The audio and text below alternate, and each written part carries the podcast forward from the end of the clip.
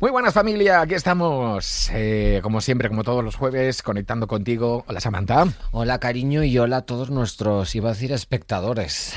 bueno, sí, oyentes. Es que aquí, aquí cada día hacemos algo diferente. A todas las desquiciadas que, claro, que sigan nuestro podcast. Tenemos que encontrar una solución a este... A este o, nos ven o no nos ven. Esto es un toma y dale. Bueno, pues cuando nos vayan a ver, que cierren un ojo.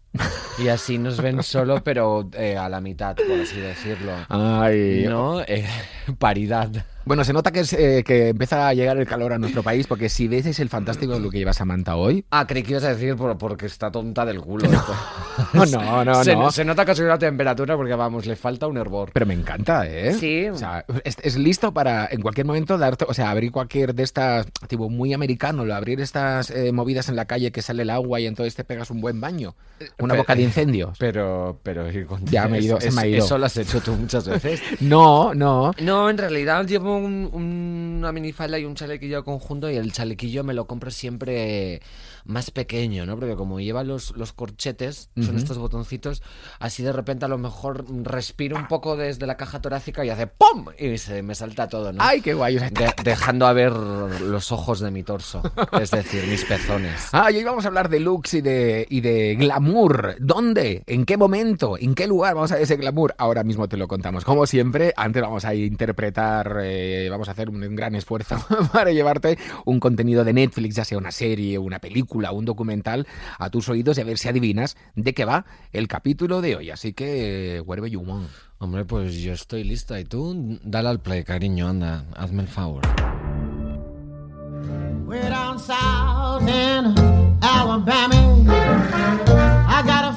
Irving, ¿qué estoy oyendo? Dime que no están enseñando Black Bottom de Livy. De eso quería hablarte. La versión de Libby tiene más ritmo. No me fío nada de Libby, sé lo que ha hecho. No me gusta nada cantarla así, prefiero la vieja usanza. Pero eso es lo que quiere la gente, Ma. Quieren algo que puedan bailar. Me da igual lo que digas, cielo. Libby no se cargará mi canción. Si es lo que quiere la gente, que se la lleve a otra parte. Yo cantaré la canción de Matt Rainey, no la de Libby. Es lo que hay.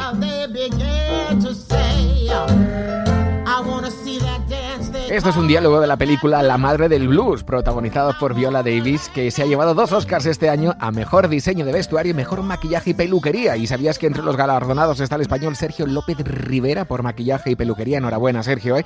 Y es que es increíble lo que hicieron para transformar a Viola Davis en la imagen de una pedazo de diva con un toque decadente y con mucho soul. Y también han caído otras cinco estatuillas, si no me equivoco, para lo que el pulpo me enseñó. Buenísima obra maestra sobre los chulos que son los pulpos, ¿no?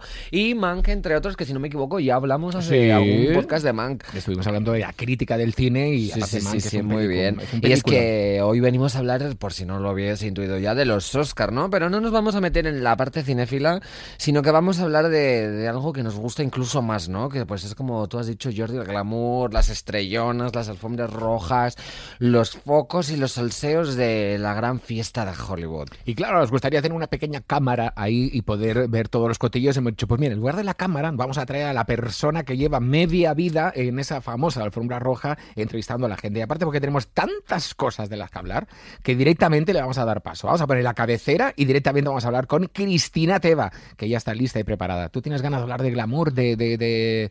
Hombre, yo estoy deseandito de poner a parir a todo Hollywood. Pues venga, que se viene buena. Pon la cabecera. Hello, are you still there? Bueno, pues ya tenemos aquí a nuestra invitada Cristina Teva, periodista, redactora e imagen del cine en Movistar. Cristina, bienvenida a este programa especial sobre el glamour. Eh, bueno, glamour o no glamour de los Oscars. Va a ser el no glamour hablando del glamour, yo creo. Hombre, ¿Tú crees? eh, Bueno, yo creo que aquí estamos todas llenas de glamour, ¿eh? Bueno, o sea, eso es maravilloso, Samantha. somos- Tú desde luego. Somos top models, pero bueno, eso se pega también, ¿eh? Vale, pues a ver, a ver, a ver si me... Yo, Samantha, yo, año, o sea, yo en pocos años te veo paseando por esa alfombra roja, ya te lo digo yo, ¿eh? Sí. Hombre, me Pues encantaría verte Mira ahí. que el rojo a mí no me sienta muy No. bien. Pero Mira bueno, que- tú en la alfombra te vistes como quieras. No, pero lo digo porque la alfombra es roja. Ya, bueno, pero... A ella le gusta mucho el tema eh, mimetizarse con la alfombra, entonces me la veo así como Ah, cubierta, vale, como vale. con toda una, te veo como una como una funda de terciopelo roja, todo, todo, todo, y te vas a ir Un vestido de mopas. Claro. Y me tumbo en el suelo a que, a que Vas me pisen las estrellonas. arrastrándote. Lo decíamos al principio, Cristina, este año hemos tenido una gala un poquito descafeinada, pero ¿tú cuánto tiempo llevas eh, retransmitiendo ese momento de glamour de la alfombra roja? Pues llevo ya 16 años. eh, yo creo que, si no me falla la memoria, eh, porque es que ya tengo una edad, eh, Jordi, verás. Ya, sí, ya. tengo. Soy una señora con artrosis. Pero no se te nota nada, no, ¿eh? muchas gracias. Bueno, por, porque No. intento... La artrosis, no se te nota. La artrosis Te la veo lle- bien, te veo la bien, artrosis la llevo en silencio. No, oye, pero estamos en una, mesa con muy buena genética aquí, ¿eh? me parece. Hombre, Totalmente, es, no cosa, aparentamos. es cosa de la genética, porque el aire que respiramos en Madrid es muy malito, muy malito. Que 16 años y, y claro, yo cada año que voy es como no me lo creo, ¿sabes? Cada año que voy sumando alfombras, digo, es un premio, es un privilegio para mí estar allí, desde luego, como amante del cine, como cinéfila y, y- y luego es una experiencia vital estar allí con mi compañero Guillermo de Mulder, del que aprendo cada día, o sea, es, es un premio que me llevo yo antes de la alfombra. Y... Y luego, eh, claro, es que este año, o sea, teníamos todo en contra, ¿no? Este año sí, hombre, este año es pocas como- estrellas en esa alfombra roja. A mí cuando me decían mis compañeros, pero ¿cómo eh, vas a ir seguro? Porque está todo Hollywood vacunado, no tienen, ellos no tienen ese miedo, va a haber unas medidas súper estrictas. Y yo decía, no me lo creo. Y la verdad es que ha sido una, una alfombra de privilegiados. Os comento, éramos 13 medios de comunicación. Solo 13. 13 medios. Hombre, tú- es que tú 16 años ya tienes un carnet de... No te creas, ¿no? porque- un, un pase de oro o algo por el estilo. Ya, ya me gustaría a mí. Si yo llego allí y está Josh con un café, Josh Clooney con un café. George Clooney tomando café. What else? me sirve un cafecito y me dice, "Bien, welcome. Claro. No, no, no. Cristina. ¿qué va? Ay, por de favor, menos. me encantaría. Mira, ves, George Clooney es una de esas personas que, que he dicho que no, es que, que no distingo entre los, los hombres de Hollywood. O sea, bueno, a ver, George Clooney sí, pero porque... Te caería bien, Samantha, te caería bien. Sí, buena gente, ¿no? Mira, yo creo que un año, a ver, con esto no voy a decir que, que llegara borracho a la alfombra, ni mucho menos, ¿eh? Pero yo creo que un año llegó pelín contentillo. Hombre, es que Y a a mí eso me encantó, o sea, quiero decirte. Es O sea- como le hace humano, ¿no? Mm, Quiero decir. Es que yo solo O sea, a, a una alfombra roja que Claro, borracha. claro, totalmente. Y además que son horas ahí, es verdad. el- Es que es eso, o sea, tópico este y- y de las horas. horas. en las limusinas. Haciendo caravana. Sí, sí, O sea, tú estás en una limusina con todo Total. aquí el minibar y sabes que aún te quedan como dos horas para llegar a la alfombra y dices, pues ponme un gin tonic, no, porque no somos muy de gin tonic, pero ponme un chupito de cazalla. Claro, claro. Y tú sabes que allí son horas malísimas porque son Ya. las dos y media de la tarde. tú, Uh, qué mejor mala hora para un Tú, chupito Samantha, de... llevas algo. poniéndote tu pedazo de smoking o tu traje o tu vestidazo desde las 10 de la mañana. ¿En qué momento te paras a comerte unas lentejas, no? Como que nos O sea, cuenta la gente va sin comer. Claro, no, yo creo que se hacen ahí como un almuerzo medio rápido, pero quiero decir que cuando llegan al atasco de limusinas, y por supuesto pues lo celebran, porque además son semanas previas muy estresantes, pues que es normal que se te suba el... O sea, hay, un- hay un atasco, perdóname, Sí. es que Sí, yo, no, no, yo no. Esto nos interesa mucho. Yo no entiendo Sí. nada de los Oscar, ento- Jo. porque estoy súper poco puesta en Hollywood, porque en, en realidad no veo nada más que mi propio reflejo. Soy así de narcisista. Pero Eh, está muy bien que seas consciente de ello, o sea, no hay Hombre, desde. Luego, a ver, Claro. yo no consumo contenido, pero tampoco voy a ir de que sí. Claro. Eh, hay una eh, atasco de limusinas. Hay atasco de- de toda la limusinas. gente que va en limusinas a los Oscar.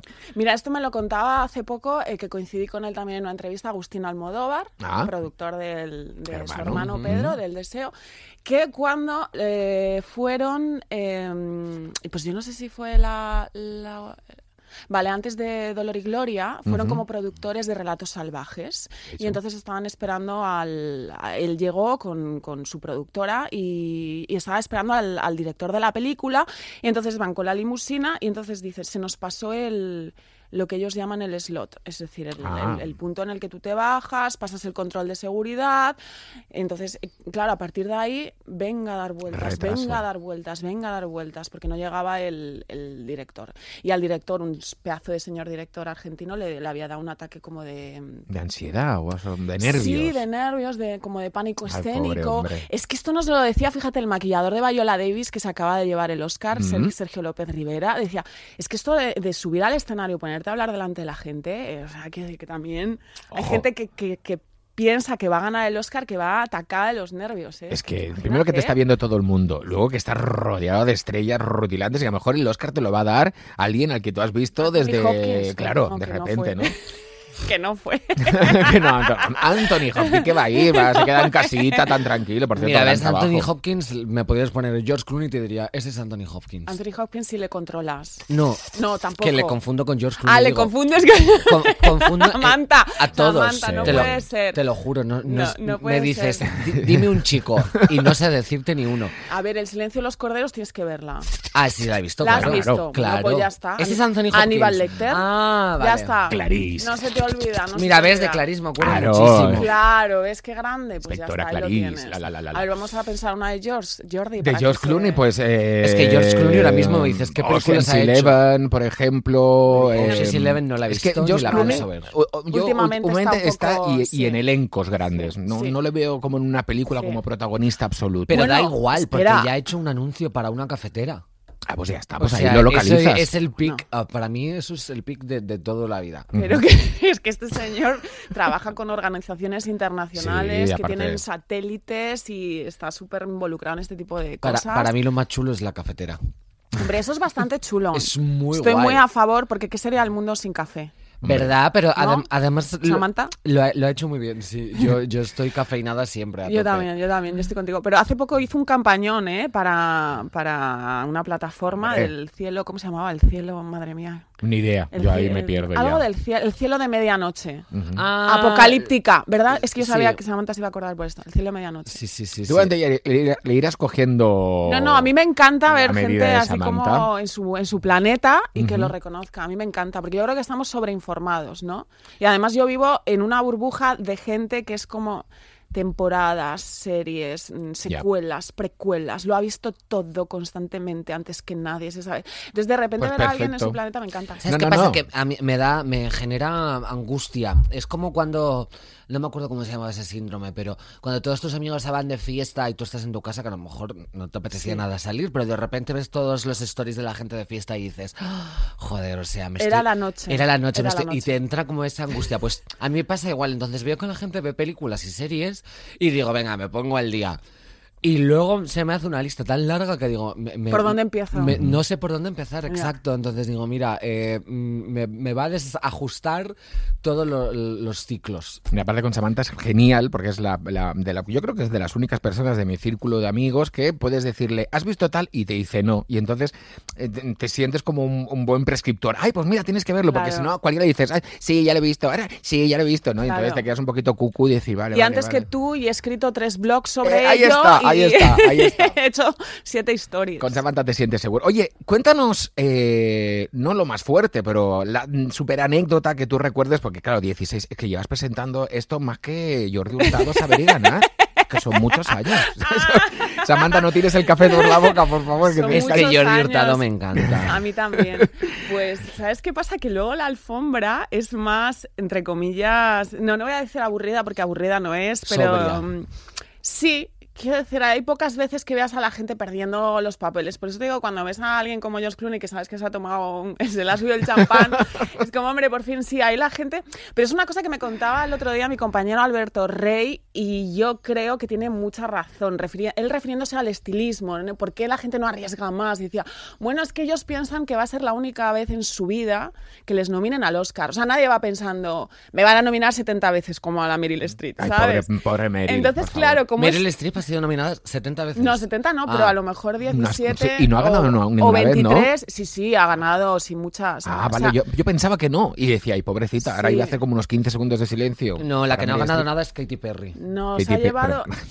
Yo ¿Qué creo que se ha llevado tres. es que la odio. Katy Perry no, pero pero, Katy Perry no la he visto nunca en ninguna película. A ver, o sea, si Lady Gaga se lleva un Globo de Oro, Katy Perry se puede llevar o la pueden nominar a un Bueno. Oscar. perfectamente. No, Meryl Streep yo creo que tiene tres Oscars, si no me equivoco. No me hagáis mucho caso, pero por lo menos dos o tres tiene y el último por, por la Thatcher. Karen de Wisconsin, ve consultando. ¿Cuántos Oscars tiene Meryl Streep? A ver, Meryl Streep tiene... La- el ahí. primero fue por la, deci- la decisión de Sophie, seguro. Oh, me Eh, Kramer película. contra Kramer También. y, y la de la de la de hierro. O sea que tres Oscars yo creo que tiene. Y por mamá mía no le dieron ninguno, con lo bien que lo hace, Por bajando las Mía, escaleras, ella toda histérica. ¿Ves? Estuvo, sí. estuvo nominada a los Globos de Oro, yo creo. Pero a los Oscars no sé si llegó. Es que la academia no da, no, no da premios chulos, no valora la- las cosas buenas. No. O sea, ¿cómo Pues mira. es posible que Mamma Mía no tenga nada? Totalmente. Bueno, ¿cómo es posible que Glenn Close, eh, después de ocho nominaciones, no tenga un Oscar? Ah, Esa de ella estábamos hablando. Ahí yo estaba cambiando de persona. Glenn Close, Glenn que el otro día también Claro, estaba nominada y se quedó sí. y se hizo un twerking fantástico en la gala. Ya. Y ahí, pues mira, le vamos a dar cinco segundos de silencio por los no Oscars de Glenn Close. Y ya está. Muy bien. Esto. No, que me preguntabas por anécdotas. Sí, Digo, que es que las anécdotas en la alfombra es, mm, son, son muy sutiles, son muy sutiles. Pues a mí que me venga Almodóvar a, a saludar a Calzada de Calatrava, a su pueblo, ya me, me parece maravilloso. Pero, pues por ejemplo, cuando te mueres de frío llega un actor eh, de Hollywood y te da su abrigo, son cosas así como pequeños gestos que en su caso... A mí la verdad es que lo que siempre voy a recordar, que fíjate qué anécdota tan chusca, o sea, no tiene ningún glamour, es que el año de que estaba nominado Mickey Rourke por El luchador Ajá. de Darren Aronofsky, pues yo me fui al cuarto de baño y me arreé un, un tortazo aquí en la, la grada donde... Ay, pobre. Nada más empezar. O sea, tú fíjate qué absurdo, ¿no? Eh, En- la grada... puente de la- de- No, la grada donde está tu, tu cámara, detrás hay una gradita, pues como si fuera el andamio de una obra, para que la gente se Ah, haga vale. igual, ¿no? Ahí están los cámaras y el sonidista, y entonces intentando ir al cuarto de baño, que son como de estos de los conciertos. Sí, de estos de usar de- policlín de toda la vida. Sí. Una vez que empieza la alfombra, tienes que ir a esos baños. Pero O sea, eso, eso es, Sí. eso es increíble. No, no, total, o sea, cero glamour, olvídate, cero glamour. Y entonces yo, pues intentando atravesar las gradas, me di aquí en la nariz, que pensé que me había Ay, roto algo. Y entonces pues empecé la alfombra ahí con la nariz un poco hinchada y verde y dije, bueno, este es mi, homenaje a Mickey Rourke por El Luchador, que nunca más, nunca más le nominaron al, al Oscar. Pero Hombre, es aquello que- fue Mickey Rourke ha dejado, o sea, se sigue operando y ha dejado de ser ya ya. la misma persona. Un juguete roto que a mí. Tú, mm, en nueve semanas y media lo tienes presente. Mickey Rourke, pues bueno, era el hombre más guapo y más sexy de la galaxia. Sí. Y venga, no te hagas cirugías estéticas, por No, favor. no, jamás. ese hombre se infló Pues, y eh, se infló y se infló. Se ha hasta- convertido en una cosa muy extraña y muy. mm, que da muchis- Sí, un poquito de grima, da un da poquito mucho de grima. miedito. Voy a buscarla en el Sí, Búscalo. cuando- yo, Búscalo. yo te voy a preguntar, tú lo has dicho esto del policlín, entiendo que cuando empieza la gala ni para allá te tienes que ir al baño, o sea, porque no, vaya a ser que te vayas al baño y de repente pase mm, la artista que estás buscando. Claro, esto es algo que nos preguntan siempre. ¿Con quién vais a hablar? Ojalá lo supiera. O sea, eso es la guerra. Este año con el COVID estaba todo muy controlado, pero normalmente tú estás completamente ¿no? Eh, eh, rodeado de gente, tienes muy poquito espacio y eso es la guerra. Y entonces es verdad que según cuanto más cerca estás de la entrada... Está descojonando está viendo la foto de Mickey Rourke. Pero del antes o el después. Esta, esto, Pero es, esto ahora, ¿no? Este es un mal día. Así- es con la- su con la- ahora... Su su ahora... Oye, a mí me gusta, ¿eh? ¿Sabes a quién se parece? No, pero búscalo de joven. Se Claro. parece a la máscara de Michael Myers. Mm. Es verdad. poco. Es Y a. María Carey también en un mal día. Era un mal día, un, un de eso que se levanta con mucha agua en, en- no, en el cuerpo. Oye, pues mi- mira este lookito. Para la gente que, que no lo esté viendo, que sois toda la humanidad.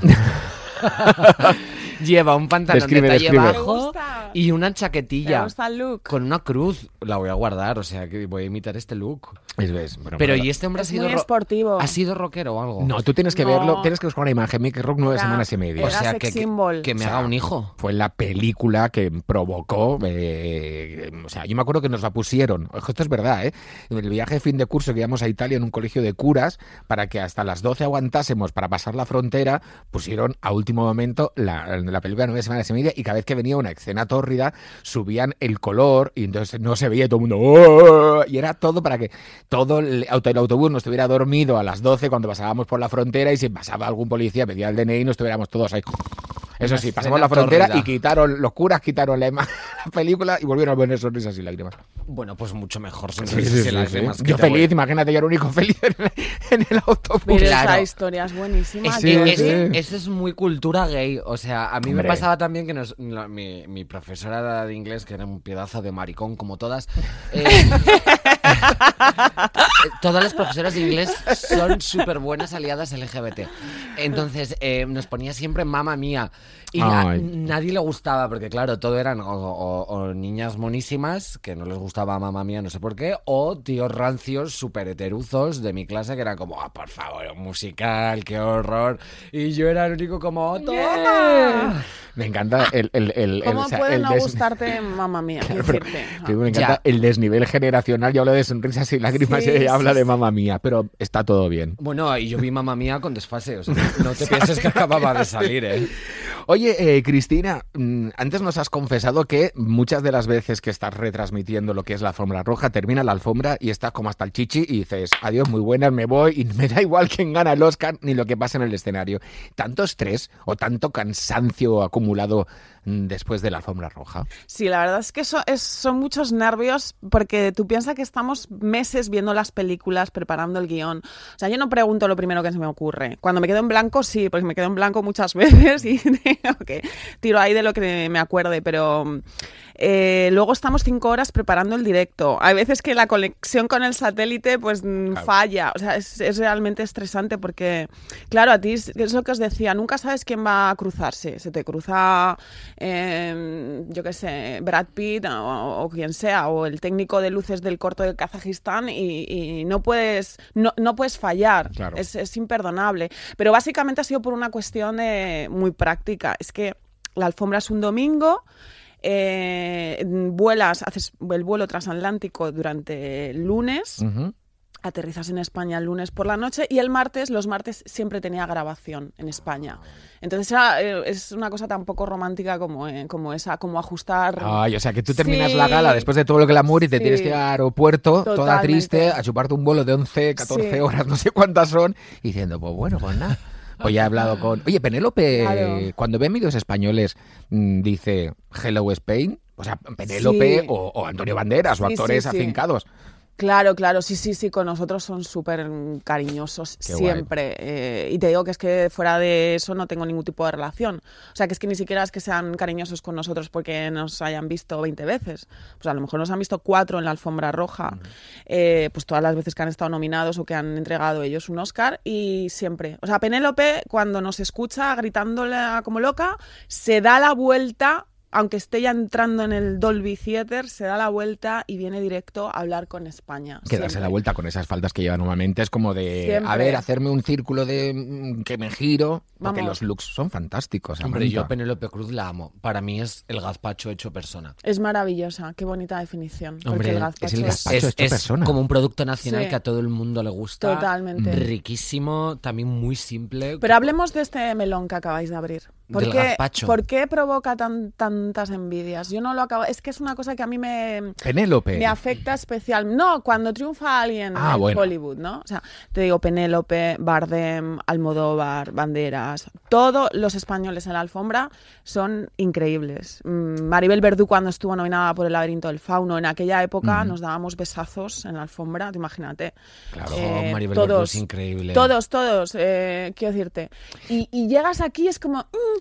Mira, yo he visto a Penélope haciéndose eh, toda la prensa de una alfombra roja en España, premios españoles, y al día siguiente. mm, criticarla. Ya. No lo acabo de entender este tema y a mí me da mucha rabia. Yo creo personalmente, yo creo que a lo mejor es mi opinión, eh, a lo mejor ahí en Hollywood eh, se deja aparte Sí. el gossip, ¿no? O el, o el cotilleo Sí. y se centran más en la carrera, en la artista, en, en- en el ese sueño americano que está realizando, ¿no? De conseguir subir, subir, subir. Y aquí en España quizá nos interesa más de, bueno, y oye, ¿qué tal con Bardem? ¿Y qué tal con los niños? ¿Y Sí, cómo. O sea, somos como mejor, nos interesa más el cotilleo y no remarcamos tal eh, los hitos que está consiguiendo, por ejemplo, esta mujer. Sí, sí, que- sí, que A mí me da la sensación también de que España está muy, muy atravesada por, por la prensa del corazón, ¿no? Y por todo...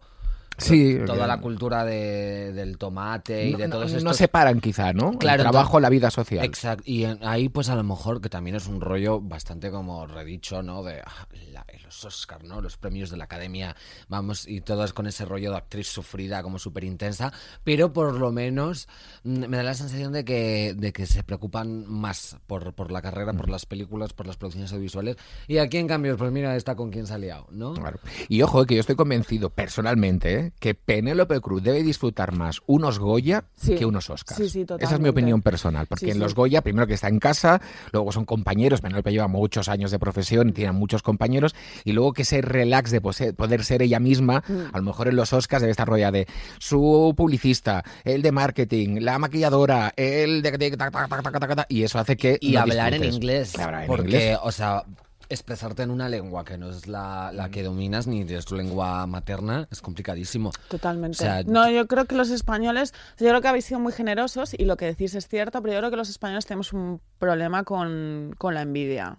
Hombre, mira Enrique Iglesias, por ejemplo, un tío que triunfa y triunfa en esta... Y aquí O sea, es se le sigue nos- viendo como... Nos da eh, rabia que al que al otro le vaya bien. No sé, le- nos, ay, nos fastidia, no sé por qué. Hay algo que, aunque a ti te vaya bien en la vida, pero ay, Y, y no si sé- al otro le va peor, pues y no como- será porque están en Hollywood. también. O porque se van como a, Sí, pero Penélope, por ejemplo, no está en Hollywood. Nunca se ha ido. Es que eso es algo que ha Claro. contado ella. Siempre se ha ido con billete de ida vuelta. O sea, o sea, o sea, se ha ido para trabajar, hacer una película muy concreta. Y nunca ha estado allí como largas temporadas. En plan, me voy a hacer la carrera americana. Ya, pues sea no que- sé, él, él, mira, pues hay muchos problemas. Pero bueno, que le ha, le ha pasado a Almodóvar, que le estaban dando premios Sí. en Cannes. Y aquí ni siquiera le nominaron a, a los Goya. Mira, y- mira, por ejemplo, Bardem también, decir, ¿no? Que tiene como un estatus no, en Hollywood y, luego- aquí es como de... Parece que solo se destaque por su lado político o su opinión quizá como más reivindicativa. Y al momento Sí. ya le sacan, sí, claro, pero tú ganas mucho dinero, bla, bla, bla. Claro, claro. O sea, no, no, parece porque, que porque tengas una ideología de izquierdas, no, no puedes Claro. trabajar y que te vaya bien en la vida y ganar dinero. Sí, Sí, ya, también es- es con, con cosa- eso son unos pesados. Yo creo también que es que... eh, Son muy hipócritas, sí. Hombre, es que... Es que ya aburre. Parece que si no vas de. Decathlon eres rica. Eh, Sí, sí, sí. Y eres una explotadora. O sea, yo estoy harta ya. Sí, porque de Caldón eh, también mm, un beso a todos los trabajadores de que Pues fabrican sus cosas aquí en, en Alcalá de Henares, ¿no? No, no, no, no, no, la ¿verdad? verdad que no, la verdad pone, que no. pone Made in China como todo. Bueno, estamos muy reivindicativos como cuando el que se suele buscar un Oscar cuando lo gana y de repente aprovecha ese Este momento. es otro tema como- maravilloso. Sí, porque. Joaquín Fénix, la última vez, cuando, bueno, el último gala así oficial, bonita que hemos podido ver, cuando subió a recoger el Oscar por el, el Joker, bueno, dejó un discurso ahí encima diciendo, reaccionad, ¿no? Mundo que me estáis escuchando, ¿qué mierda estáis haciendo que no, que no va por el buen camino? ¿Tú has visto algún tipo de reacción así también en la alfombra roja o en la gala a posteriori que hayas dicho, pues muy bien, me parece guay que haya aprovechado este momento. Y ojo, lo contrario, una salida de, de, de tiesto, de decir, ¿y este por dónde va? Eh, es que, ¿sabes qué pasa? Siempre los, los, bueno, los actores americanos agradecen mucho a Dios y estas cosas, ¿no? Que a mí no Sí. deja de... Hombre, Es que Sí, es que Estados Unidos es, muy... ¿no? God bless America, Eh, y claro, todo esto. es así, de Pues a mí primeras. es algo que no deja de, de sorprenderme, pero bueno, que cada uno crea en lo que quiera. Bueno, pero Ojalá. a, a lo mejor es como ¿no? una expresión hecha, ¿no? Como... Sí, es un poco. Ay, gracias pero- a Dios. Sí. God- Sí, no, pero lo dicen. Lo dicen sintiéndolo, ¿eh? Sí, o sea, que. Qué miedo, por A favor. mí esto me deja un poco. No, pero es- al hilo de lo que decías, recuerdo, es que recuerdo a Matthew McConaughey, que también estuvo maravilloso el año que le dieron el Oscar por Dallas Buyers Club. ¿Os acordáis de esa peli, Samantha? Es que es muy dura esa. Eh, Dallas Buyers Club. eh, es- ese es Matthew McConaughey. Matthew McConaughey. Ah, mira, ya le distingo. el Jolín. rubito este, que, Sí, que es sí, que ahí sí. está irreconocible porque perdió 40 kilos. Claro, bueno, y Jared Leto también adelgazó Jared Leto muchísimo por también. ese papel. Sí. Pues eh, todo el mundo después de esa película estaba esperando que hablara del SIDA, ¿no? De bueno, de cómo había afectado la enfermedad, que había, mm, se supone que había sido atribuida durante muchos años a los homosexuales, etcétera, Ajá. y to- todo esto. Y él, pues yo creo que se lo dedicó a, si no me falla la memoria, se lo dedicó a Dios también y dio como un discurso muy, pues a mi padre, a mi madre. Y, mundo, ¿no? cric, cric. y fue súper criticado por aquello. Y, ¿Y te- a ti te parece y me da que, me dio que pensar. No Yo- tengo una opinión muy, muy- Yo no lo, yo formada no al lo veo respecto. muy mal No lo ves mal, Samantha, me encanta. Porque, ¿sabes qué pensé en ese momento? Mm, eh, creo que la mayor reivindicación que, al- que él hizo fue la película. Quiero decir, es que la película, la- el compromiso con ese personaje, con la historia, adelgazando lo que adelgazó, dejándose la piel, la promoción que hizo, hablando del SIDA, de, de la historia de este señor, de todo lo que sufrían. O sea, ya me parece suficiente compromiso. ¿Os parece poco el papel que ha hecho, el trabajo que ha hecho y cómo se implican, ¿sabes? Los americanos cuando hacen un, un papel, la promoción es su vida, ¿no? Que luego cuando subas al escenario es una cosa completamente, ¿no? Mm, Y pero además que estás recibiendo Quiero decir, que se lo un a quien premio quiera, ¿no? Por, por tu actuación. Claro. Entonces, ah, hombre, yo también se lo dedicaría a mis padres, la Totalmente. verdad. Y mm, quizás mm, a mí es que me daría miedo pronunciarme sobre un tema tan importante, con esos nervios en una gala, con tanta gente. Que quizá no es el momento, Y, ¿no? y todo el mundo expectante de que digas algo como Claro. en apoyo a las víctimas del SIDA. O sea, mm, demasiada pretensión, yo creo. Pero yo creo que el estar meses, ¿no? Promocionando la Claro. Película, la historia, el compromiso con tu personaje, o sea, es que tal, ¿cómo te hablaba de este señor? O sea, una cosa fuera normal, que te tocaba en la alfombra roja. O sea, co- que son las, o sea, las celebrities no tocan. hombre. Antes del COVID no tocan. Ujú. Te tocaba, te cogía el hombro, te decía, me ha pasado esto. No necesito que suba al escenario delante de todo. Es más, me- Claro. me, parece más natural que en ese momento te acuerdes de tu padre y, y de tu madre. Pero, ¿os acordáis de Candela Peña también cuando decía, Ay, cuando, por favor, chula. Candela, hay que hablar de Candela cuando decía, oye, que llevo eh, en Claro. paro no sé cuánto tiempo, está fenomenal el Goya, pero que yo lo que quiero es Dame trabajo, trabajar. claro. También, si lo agradece en español, que por qué no lo ha agradecido el, el San Jordi en catalán, que si lo agradece en catalán, el resto de España nos enteramos. O sea, es que tienes la sensación de que Pero es que vamos yo, a criticar todo porque sí. ah, yo te tengo una pregunta. Eh, de- dentro de eh, el making a star, ¿no? A lo mejor es lo que viven en Hollywood, eh, de oye, pues te voy a transformar en una estrella. Hay una clase de discursos para los premios. Porque claro, a ver, esto con todo el cariño del mundo. Para los artistas, actores, eh, técnicos, en fin, todo el mundo que forma parte de la familia del cine y cualquier otro premio. Vuestra familia os quiere y todo el mundo Lo sabe saben. que queréis a vuestra familia. Que no quita que lo quieras decir. Claro. No pasa nada, pero claro. O sea, ¿les dan clases los americanos para ser concisos, para ser... em, porque a mí me gusta, a mí... O sea, ojo, a ver lo que voy a decir ahora. Eh, me- A ver. A ver, Jordi. la otra dice, a ver. A ver, tú no, porque sí que es cierto que en los Goya dicen muchos actores, es que esta es nuestra fiesta Sí. y entonces hacemos, bueno, pues entonces no la retransmitas por la tele. Claro. Estaros ahí cinco horas saludando a todo el mundo y no hay absolutamente me nada. encanta porque además siempre es Un beso a mi madre, a mi padre, a mi tía, a mi tío, a mis abuelos, a mi amiga, no sé qué. Claro. Y son como una- un listado. A mí me hace mucha gracia. Pero La si gente que dice que es por el espectáculo y había que hacerlo más dinámico dice, ya, pero es nuestra gala, nosotros podemos hacer lo que nos dé la gana. No, ¿sabes qué pasa? Que mm, ser un- una, una buena actriz, ¿no? O, o hacer bien tu trabajo actoral no va de la mano con tener luego como una, no buena presencia, porque no estoy diciendo que su presencia sea mala, ¿no? Pero como algo carismático. Hmm. ¿Sabes? O sea, y dar, dar un discurso que sea entretenido, que enganche, que tenga esa parte como de, de agradecimiento a tus seres queridos, pero luego algo, un contenido para la gente que lo está viendo desde casa, para el público que está ahí presencial. O sea, eso es muy difícil, tienes que tener como un- un- una capacidad de comunicativa muy grande. Y es que yo, yo lo pienso, ¿eh? Porque yo soy una chica disfrutona y a mí me gusta un show. Pero luego digo, joder, o sea, es que cuánto tiempo lleva preparándose el papel, ahí con los nervios, o sea, luego las entrevistas, las ruedas de prensa, o sea, digo, tiene que tener un desgaste mental y es que querría subir y decir gracias mamá y bajar. Ojo, y no es fácil, ¿eh? que a mí me ha tocado alguna vez, por suerte, subir a buscar premios con Club Disney o con Arta no sé qué, y sí, en ese momento estás como nervioso, intentas decir algo original y al final no es, bueno, pero eh, solo, o sea, es preparártelo un poco, ¿no? Sí, sí, pero yo Y- creo o, que- o si eres capaz de ser muy original a la hora de decir, por ejemplo, tú Samantha, yo estoy convencido que te subes a buscar un premio sin tener nada preparado y lo que digas va a estar bien. Bueno, cariño, pero es que yo me haría actriz solo para salir a recoger el premio para poder hacer un discurso divertido. Ahí está. Luego ahí lo- está. el Oscar lo tiraría. Se lo, se lo- se- me lo llevo a- al subway y lo dejo en una Y lo mesa. dejas ahí, directamente, para alguien, para que alguien lo coja, para que alguien lo coja. ¿Tú qué opinas, Cristina? de Yo creo que es como la, como la canción, el equilibrio es imposible, pero hay que intentarlo, ¿no? que Yo creo que es que es normal que te acuerdes de tu padre, de tu madre, de tu primo. Es que es normal. Pero yo veo a los Pero- actores en Hollywood y veo que están en esa gala pro la audiencia. Sí. Pensando en la audiencia, Claro. en el entretenimiento. Y aquí cuando se sube Carla Alejarle a buscar un premio en los Goya, Ya. que se está como media hora hablando el pobre, pues también me hace gracia, pero claro. Es que es un poco lo que habéis dicho los dos. Yo creo que lo que dice Samantha es que cuando alguien tiene ese carisma, esa, esa personalidad, esa vis cómica, es que da igual lo que diga. Sí. O sea, Candela Peña da igual lo que diga. Sí, ya, Estás sí. mm, que quieres que no baje nunca del escenario. Y hay gente que no tiene esa chispa y da igual que haga un discurso maravilloso y súper emocionante. No, no, si no te llega, no te llega, ¿no? Es eso, independientemente de que sea bueno o mal actor, es ¿no? lo que te transmita en ese momento la, la persona. Entonces yo creo que... Pero es, y también es muy cierto lo que tú dices, o sea, no hay que olvidar que es un espectáculo, Claro. claro, que sí. Entonces, que- Hay que buscar el equilibrio y sí, yo creo que llevar, a lo mejor hay que llevar más preparado el discurso y cronometrárselo en casa no está mal, como hemos hecho, como hacemos todos cuando, cuando tienes que hacer un, eh, asistir a un acto público, cronometrar, porque la gente no está ahí. Y más hoy en día, ¿no? Que estamos todos a 20 millones de cosas. Y ojo, que se aprueba de todo, el micrófono que baja, la musiquita que suena, la orquesta, no sé qué. Yo propongo que Candela Peña en los próximos Goya vaya a Nada. subir a buscar los premios de todos. que De los, todos. que De los- todos. no, o, o que los, o que los guionice, que los También. Bueno, es que eso, esto también el guion, Pero hablemos de las galas y los guiones nos- porque... nos- Hola, Juan. Eh, ¿Has visto que tienes una cara Eso un poquito plof?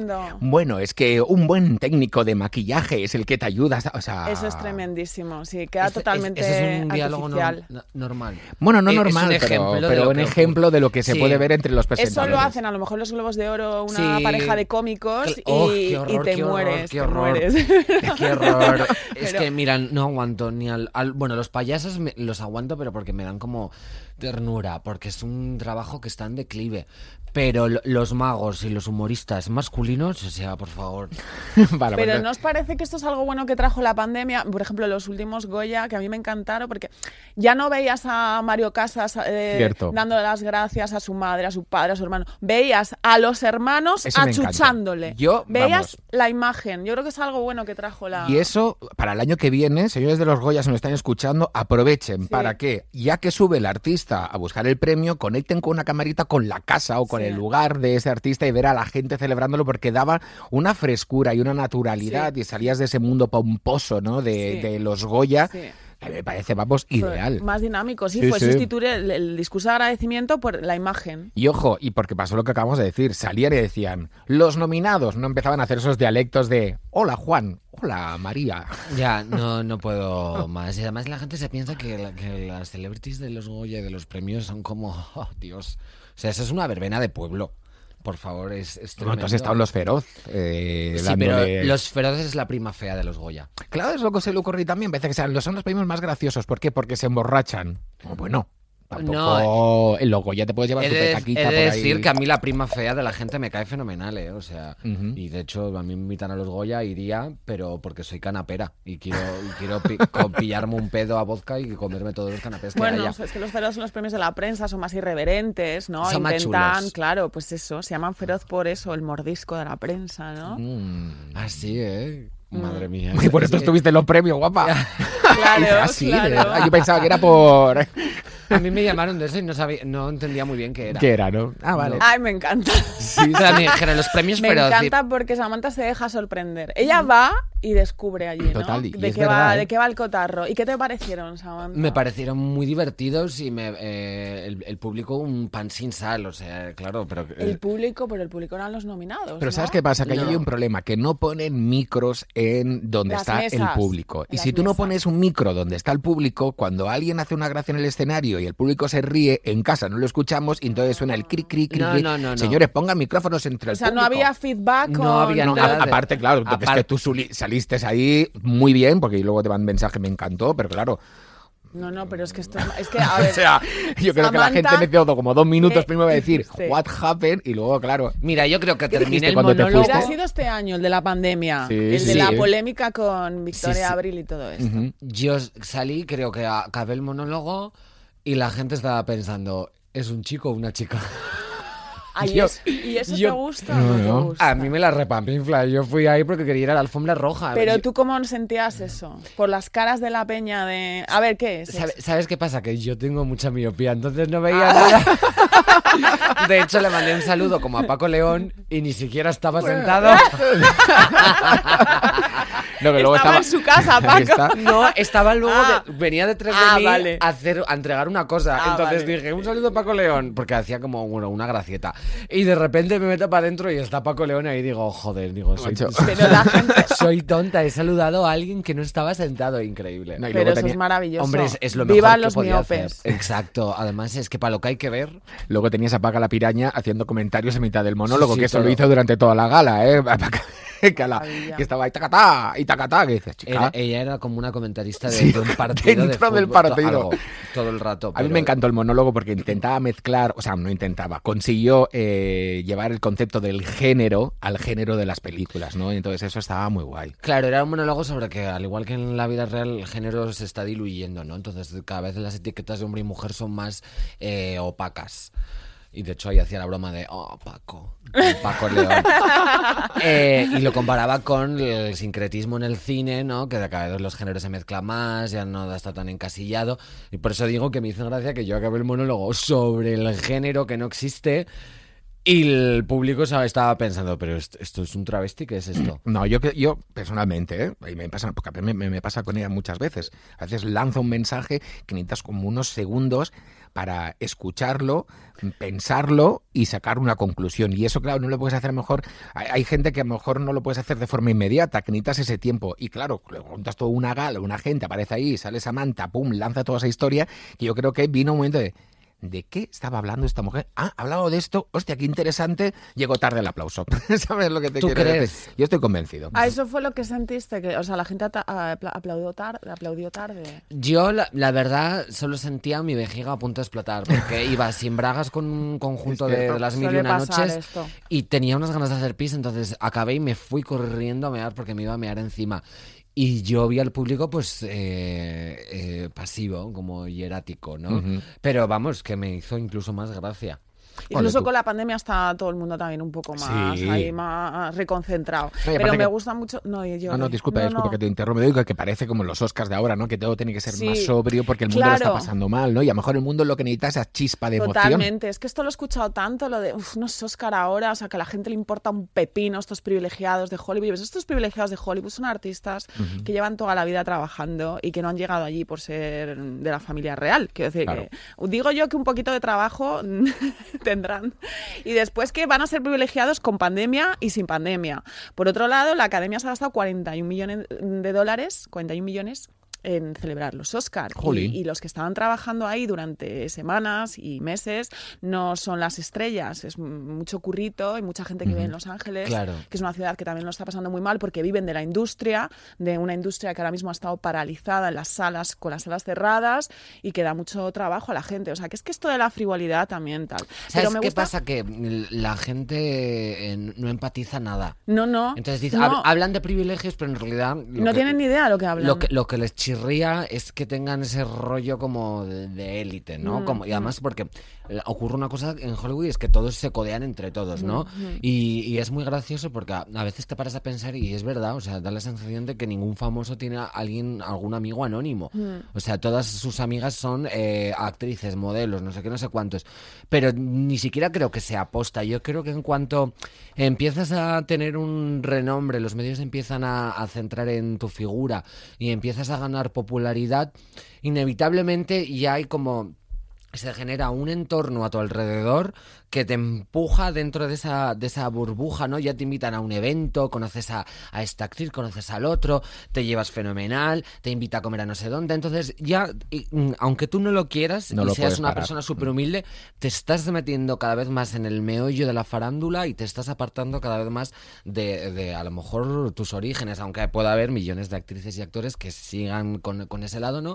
Pero, pero hay como un elitismo que, em- que empuja a toda la gente que empieza a tener éxito a, a quedarse en núcleos cerrados, ¿no? Con burbujitas y en circuitos pequeños. Y eso impresiona mucho a, a la gente de a pie, ¿no?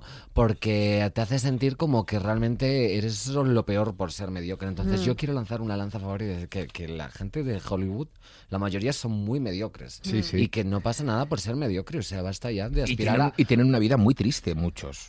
Por Y- mucho dinero que tengan, mansiones que tengan y, y reconocimientos que tengan. Basta ya de aspirar al Claro. éxito, a la fama, o sea, de, que yo qui- queremos ser mediocres. No, es que claro, es que ¿qué es el éxito? O sea, Eh, esa es otra eso. pregunta también que yo creo que todos, mm, te- depende de tus prioridades en la Para vida. mí el éxito es que tu gente esté bien. Totalmente. Y que tu vida esté bien. Con más o con menos dinero. Porque el dinero no da la felicidad. Arregla ciertas cosas, sí, pero no da nada la felicidad. Porque el dinero o mucho dinero provoca mucho más trabajo, mucho más compromiso. Y yo cuando, cuando a veces de gente, a mí me encantaría ser un artista internacional. ¿A ti te gustaría tener una agenda cerrada para los próximos cinco años en el que si dices quiero irme con mis amigas a tomar unos gin tonics, por ejemplo, te digan, vale, sí, pues puedes el junio del 2023 entre las 5 y las 4 de... Bueno, entre las 4 y las 5, bueno, no, media horita, que luego te tienes que hacer una sesión de fotos. Su vida es así. Sí, eso es- Que puede tener todo el glamour del mundo y te puede atraer, pero eso, pan para hoy, hambre para No, mañana. no, esto es una cuestión de, de prioridades, pero es verdad lo que, lo que dice, lo que decís, pero yo también creo que eh, en esto de meterte en un círculo, ¿no? Cada vez, o sea, como que parece que todos tus amigos son mega estrellas, también pienso yo, hasta qué punto la prensa o los medios de comunicación tenemos la culpa, porque a lo mejor Meryl Streep se va con su amiga del la- cole no la publican. a tomarse un café y no sale, y no te enteras, nadie se entera. Sí, pero tú has visto Y la si se va alfombra. con- sí. ¿La has visto la alfombra? Muchos artistas, gente- artistas que vienen sin maquillar o tranquilas o vienen a pasar el día Con y se han, su- des- se han despegado Sí. de, de ese Mm. glamour obligado que parece que tiene los Oscars, ¿no? Sí, sí. No, y lógicamente todo esto está respaldado por los medios, porque Claro. pre- precisamente viven de esa industria, ¿no? Entonces les conviene que se sigan generando estos círculos, estas élites, ¿no? Estas, estos mm, pequeños grupos de esta se lleva bien con tal, esta se enrolla con la otra, el otro. Hay que está- rellenar, hay que rellenar. Entonces necesitan que eso sea una simbiosis perfecta de eh, revistas, entrevistas, eh, medios de comunicación, tele, eh, radio, de toda esa gente, ¿no? Y seguir generando esa fantasía para la gente que tiene esa aspiración de tener éxito y ser famosa, porque realmente es, un estigma que, que hay mucho en la, en la sociedad. O sea, toda la cultura de, de hacerse fotos, ya no porque te haga ilusión y porque sea genuino, ay Dios, yo te veía siempre de pequeña. No, o sea, hay- hay como una cosa de, ay, eres famosa, una foto. No, eh, ay, eres famosa, grábame. Pero un ¿cuántas audio para-". veces nos dicen, después de hacerme, de pedirme la foto, me ha preguntado, ¿y tú quién eres? ¿Quién eres? ¿No? Hombre, ¿A así de ha veces. Así de veces. O, ¿y este quién es? Eh, Sí. que- que dices, Es oye, estoy aquí al lado. O sea, escucho, ¿eh? No, no, o sea, no estoy en otro mundo. Estoy aquí Tristísimo. escuchando. Claro. Como, el- me Hay- estáis poniendo en hay- duda quién soy. Hay mucho desfase de- del, del público general con, con todas estas celebrities y esta gente, porque por, por eso que digo, porque se sienten como, "Ah, necesito una foto con esta persona que es lo más, que en realidad no la conoces de nada y no sabes si es lo más, pero los medios y en general la sociedad se han empeñado en hacerte creer que es lo más y tú que te sientes tan miserable necesitas una foto con alguien que es lo más porque ni siquiera te sientes capaz de tú ser lo más o ni de valorar que ya eres lo más, ¿no? Entonces necesitas como acercarte a alguien espectacular para tú sentírtelo. Y eso yo creo que es una cultura que, que ha- hay que cancelarla ya. O sea, que se acabe ya el Totalmente. tema de las Yo es una cosa que siempre pienso. A mí me encantaría vivir en un mundo en el que los artistas, mm, que no tuviéramos esa fiebre con ellos. es decir, Exacto. A mí me encanta, claro que sí. O sea, yo soy una loca del cine, me emociono profundamente. eh, eh, me siento una privilegiada de ver esos artistas después de haber visto películas que me han llegado al alma, pero no tengo esa fiebre mitómana y, soy, y, y agradezco no haber nacido así, porque...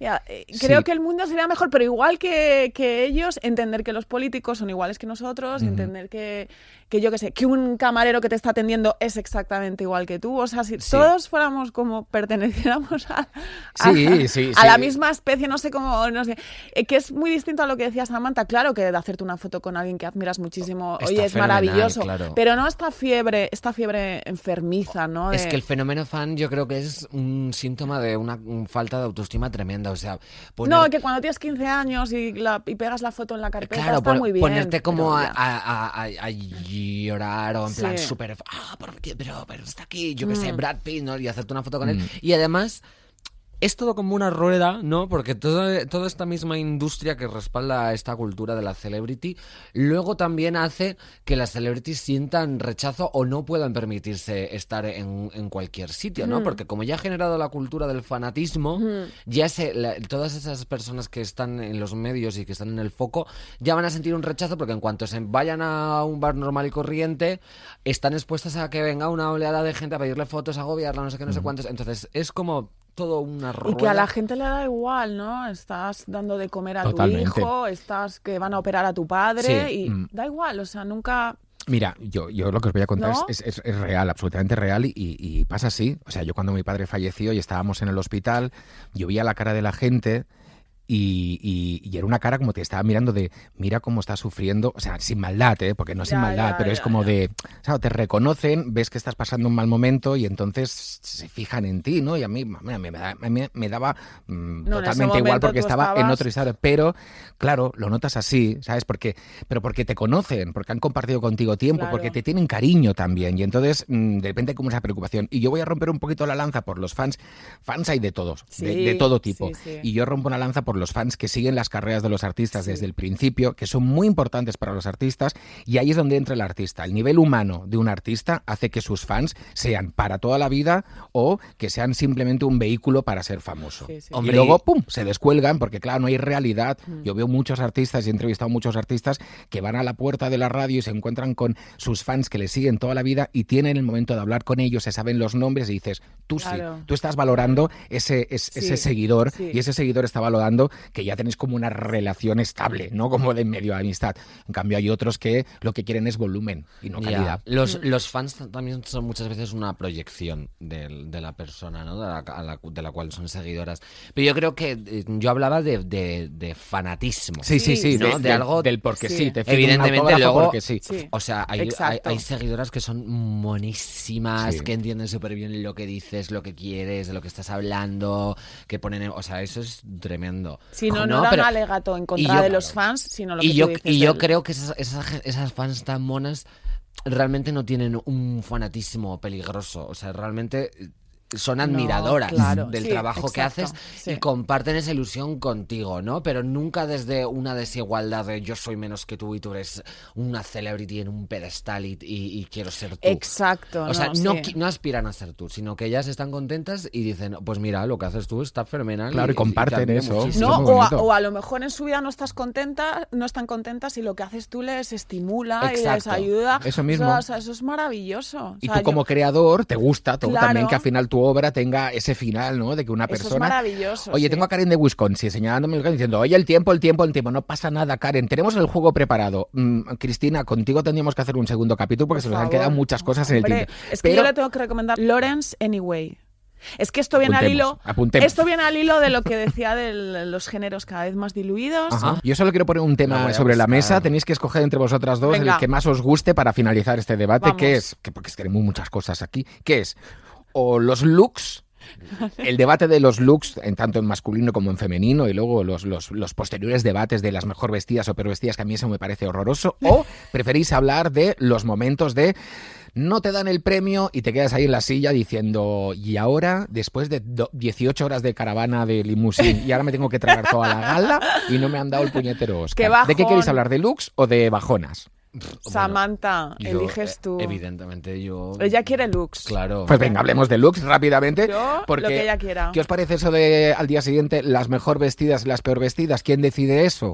A mí me parece una basura. Total. Pero ya que existe y que creo que no se puede luchar contra eso, pues tienes que darle la vuelta. Entonces yo como siempre me empeño en llevar la contraria a todo el mundo. Entonces para- las peores vestidas para mí son las mejores. Total. O sea, por- porque eh, ir muy guapa, muy bien vestida, lo puede hacer cualquiera. Pero ir espantosa y llevarte el premio a la peor vestida de la noche, o sea, es un privilegio único. Y siempre se pone en valor solo la gente que está, eh, eh, la, la que mejor lo ha hecho. La, la- Las la que van de princesitas, ¿no? Exacto, Ah. como el concepto de guapa, no, no a nivel físico, sino como de, de la, la guapa, la belleza, la perfección, el equilibrio, la armonía. Pero yo creo que el caos y la fea, la que va espantosa, la que va hecha un cuadro, la que a lo mejor se le ha salido el meñique por la sandalia, o sea, eso la que es, se cae recogiendo un. Oscar y al día siguiente le dan una campaña por eso. O sea, eso es Fantástico. para mí ¿No? Sí. increíble. Y que deberían valorarse por igual porque creo que la vida también es altos y bajos no y creo que la vida es armonía y caos. Entonces que salgan las dos la mejor vestida y la peor vestida Sí, porque la peor es la que ha arriesgado, ¿no? Yo creo, es la valiente, pero es verdad que eh, tal vez el- lo que habría que cambiar es el concepto de las mejores y las peores. de- A lo mejor hay Las que más cambiar arriesgadas, ese titular, exacto, sí. Es que No la peor. Es que es Claro. simplificar O sea, no creo, que, demasiado. no creo que nadie vaya a los Oscars se ponga delante del espejo y diga, pues voy a ir de la peor. Voy a ir hecha una, voy a ir hecha una mamarracha.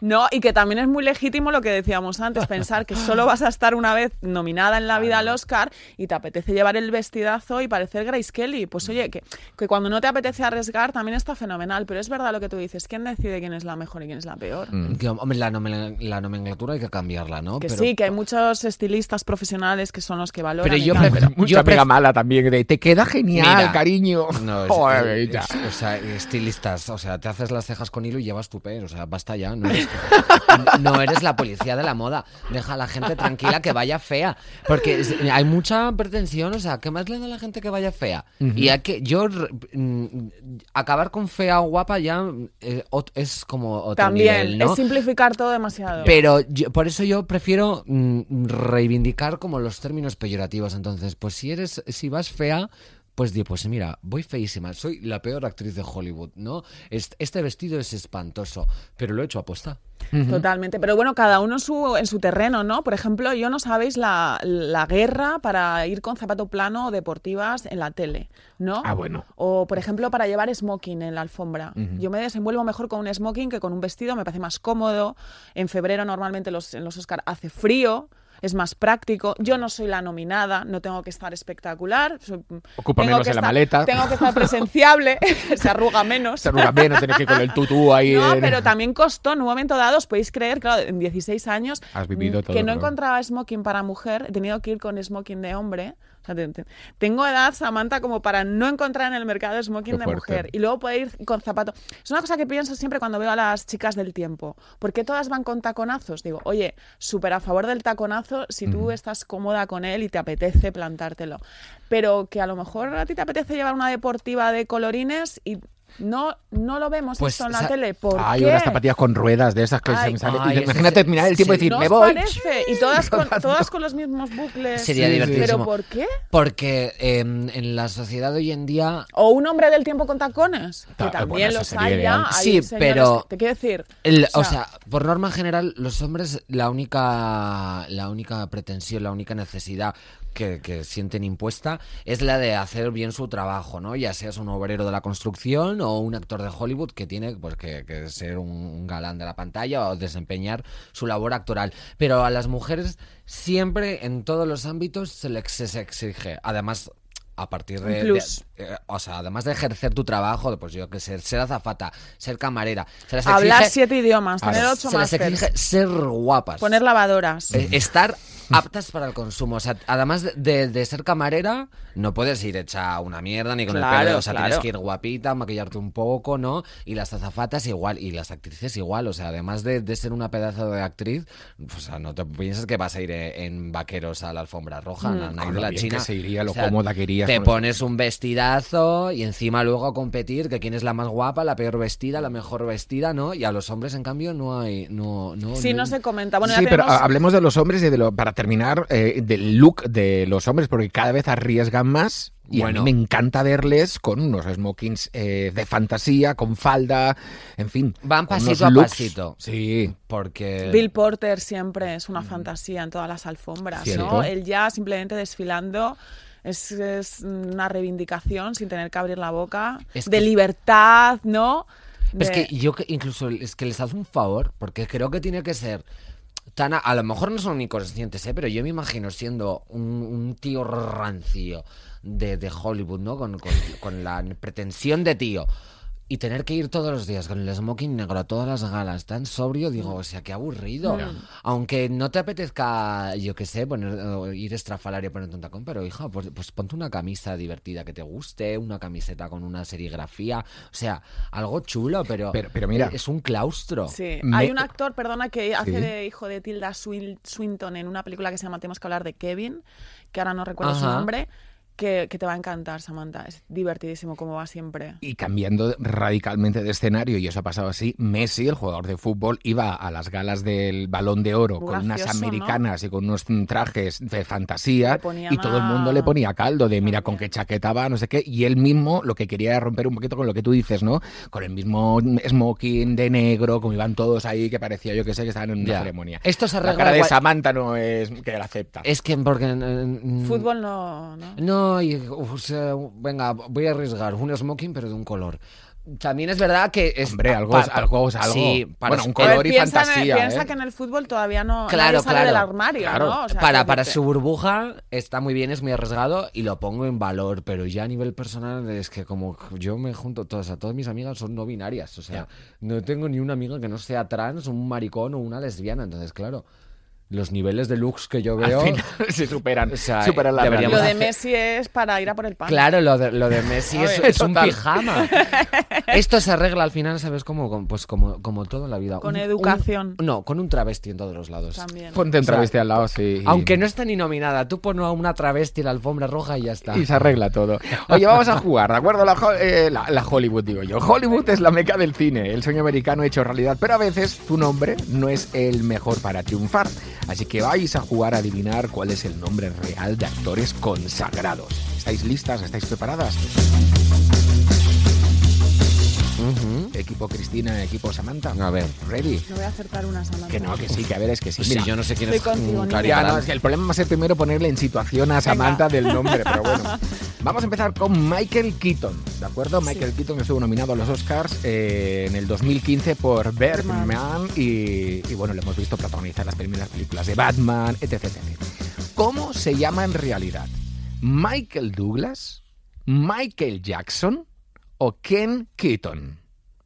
¿Cuál es su nombre original? Ah, bueno, la Ken C, Keaton. ¿no? Ken Keaton. Total, Ken Keaton, sí. de verdad. Seguro Sí. que es mentira. Apostáis por Ken Keaton. Hombre, Sí. se llama, ahora se llama Michael Jackson, me dejan loca. No, y marcamos Ken Keaton. La C. la C, y la opción correcta, ojo, es Michael Douglas. Douglas. Douglas, exactamente. Mira cómo se nota que ya está en la Bueno, roja. porque Douglas, ya- Douglas. Porque él realmente, él cuando llegó a Hollywood Ya- dijo, ya venga, había va". uno, ¿no? Claro, porque Claro. Kirk Douglas era el padre de Michael Douglas y ya tenía, y dijo, uy, que tiene un hijo que se llama Michael, a este no va a cambiar del nombre porque va a aprovechar el apellido del padre, así que él se tuvo que cambiar el nombre por. Michael Keaton. Ya, qué fuerte. ¿eh? O Ya, sea, es que imagínate, yo qué sé, llamarte Jennifer Aniston.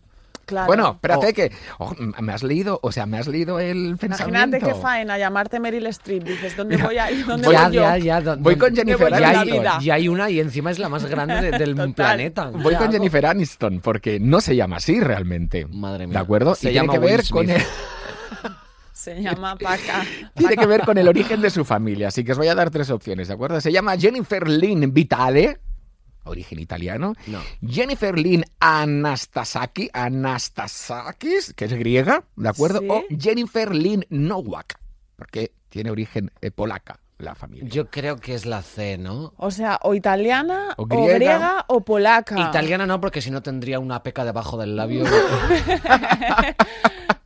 No. y sería, sería muy borde con la gente. Yo digo la C. Tú dices la C familia polaca. polaca. Tú dices también polaca. Pero lo digo por decir algo, a lo Sí, loco, ¿eh? No, guac me gusta.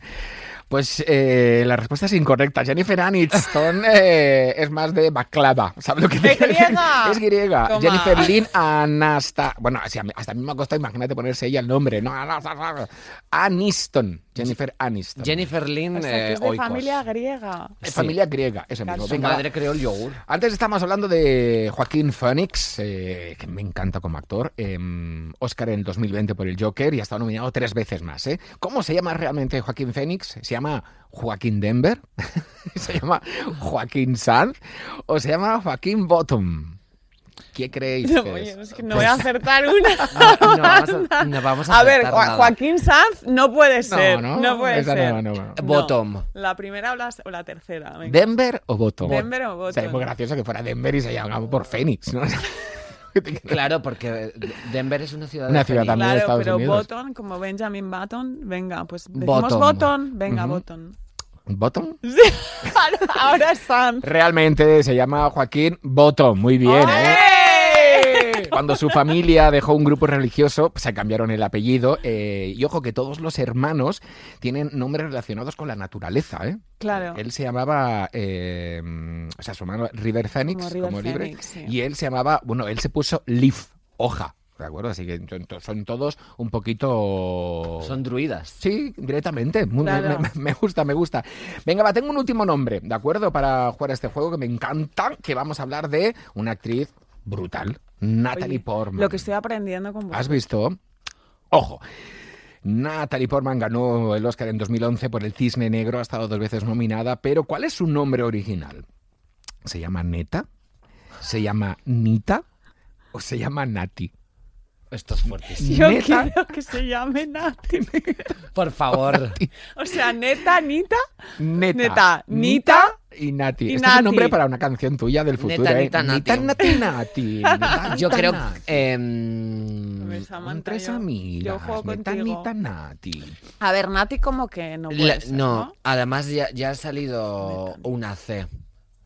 Ah, ¿no? o Es que, ¿sabes que- qué pasa? Mira, es que Samantha es Ah, puñetera, vale, es porque que Samantha tiene- cree que yo creo como un algoritmo Estadística. totalmente de Pero- pero la es- primera... Y, y Es- tienes razón que a veces Eso me es así, tú, tú pones en Claro. plan, venga, ¿cuál, ¿cuál creo que va a pensar que es la primera respuesta correcta? Pues Pero la- ojo, la eh, que he cambiado el orden hoy, porque eh, Jennifer Aniston la tenía lo último, la habéis dicho, le Jen- adelanta... Ya, bueno, pero ah, ya, ya ha salido una C, entonces, y las, las otras yo creo que eran para arriba, entonces voy a apostar por la B.